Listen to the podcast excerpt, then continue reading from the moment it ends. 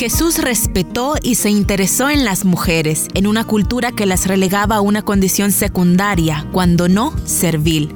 Libro Valerosa Compasión.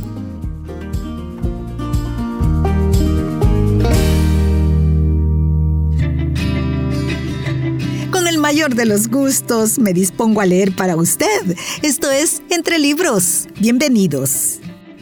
El capítulo 3 de este libro, Valerosa Compasión, se titula La esclavitud sexual del siglo XXI y una respuesta con fundamento bíblico. De eso leo a continuación. El tráfico sexual a escala mundial, la nueva esclavitud.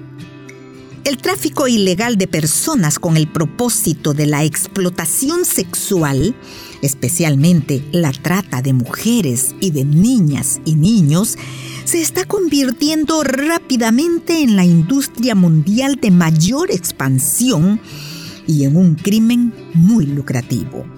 Hace ya más de 10 años, el informe sobre el tráfico ilegal de personas Informe 2002 de Derechos Humanos sobre el tráfico ilegal de personas, documentaba que prácticamente todos los países del mundo están involucrados en cierta medida en este siniestro comercio, ya sea como país de origen, de tránsito o de destino de las víctimas.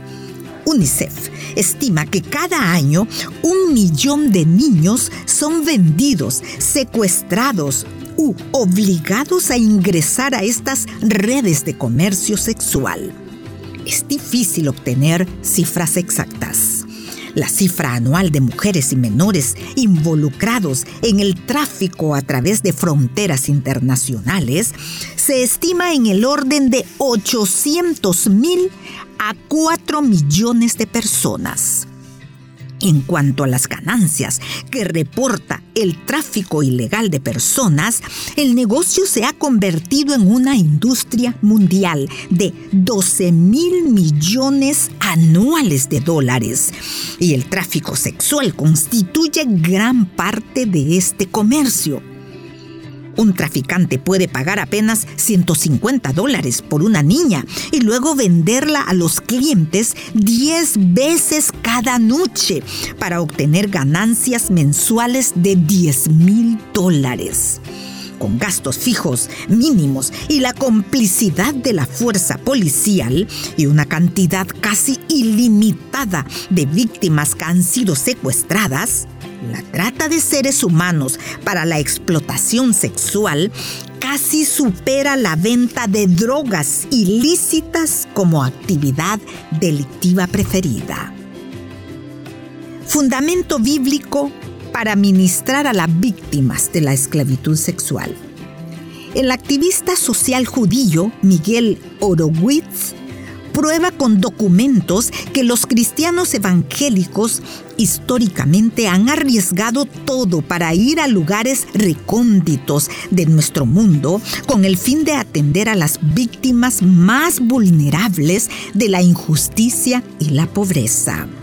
La respuesta cristiana evangélica a la tragedia del tráfico ilegal de personas y la esclavitud sexual no ha sido una excepción. Horowitz postula con razón que es un elemento inherente a la identidad cristiana y al cristianismo. Veamos algunas de las bases bíblicas que llevan a las personas de fe a enfrentar la esclavitud sexual del siglo XXI y a transmitir el amor de Cristo a la víctima de toda clase de explotación sexual.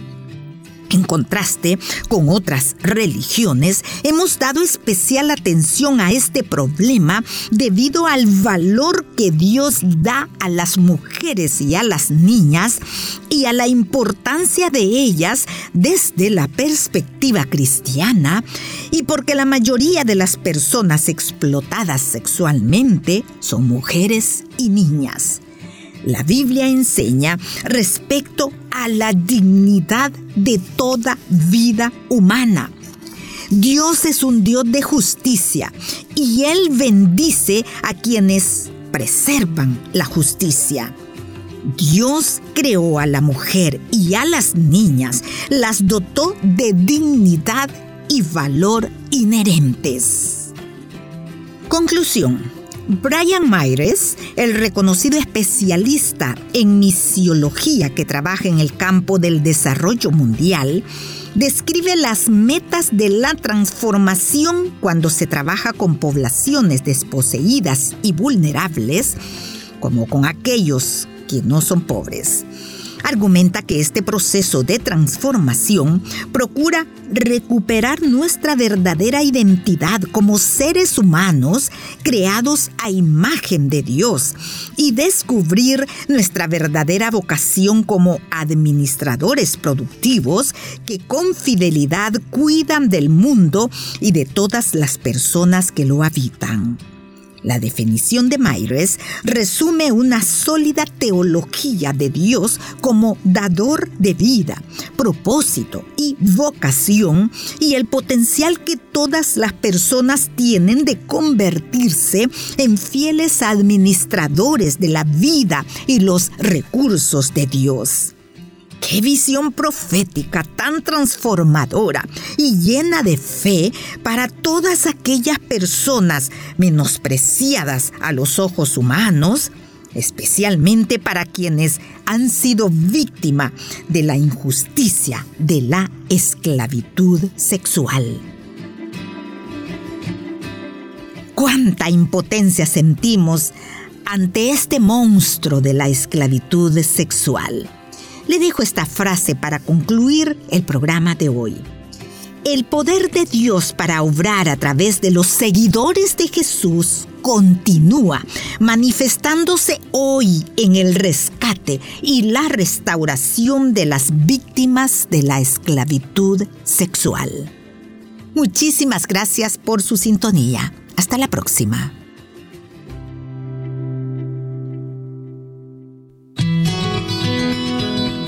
Escuchar este programa en SoundCloud. Busca el perfil de Radio Restauración. Ingresa a listas y luego clic en Entre Libros.